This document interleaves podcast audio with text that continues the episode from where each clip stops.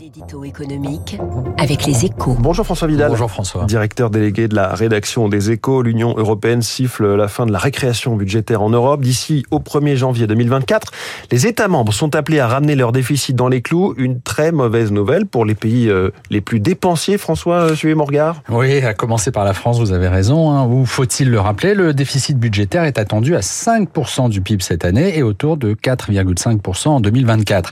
Et encore, hein, ces prévisions qui n'ont rien de glorieux ont été établis sur la base de fondamentaux économiques valables dans le monde d'avant la guerre en Ukraine. Ce qui signifie que nos comptes seront sans doute encore plus dégradés, comme l'affirme le rapport que la Cour des comptes publie ce matin. Alors, la Commission laisse un peu de temps aux États pour redresser la barre. Étant donné le contexte, elle ne demande pas un retour express vers les 3% de déficit.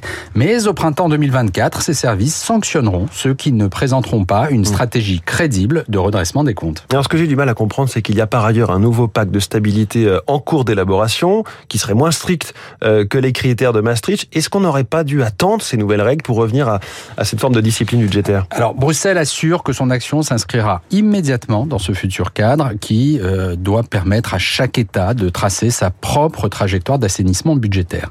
Mais elle se montrera intraitable avec les capitales qui laisseront filer leurs dépenses courantes. C'est en fait le principal objectif du serrage de vis qui vient d'être annoncé.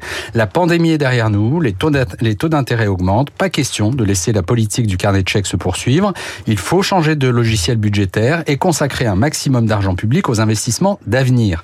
Une feuille de route en phase avec les défis que doit relever l'Europe, mais que la France, avec ses lourds déficits, sa dette XXL et sa culture de l'État nounou, risque d'avoir beaucoup de mal à respecter. Merci beaucoup François Vidal. Et à la une de votre journal Les Échos ce matin, le grand vertige des promoteurs immobiliers, on en parlait à l'instant. Il est 7h11.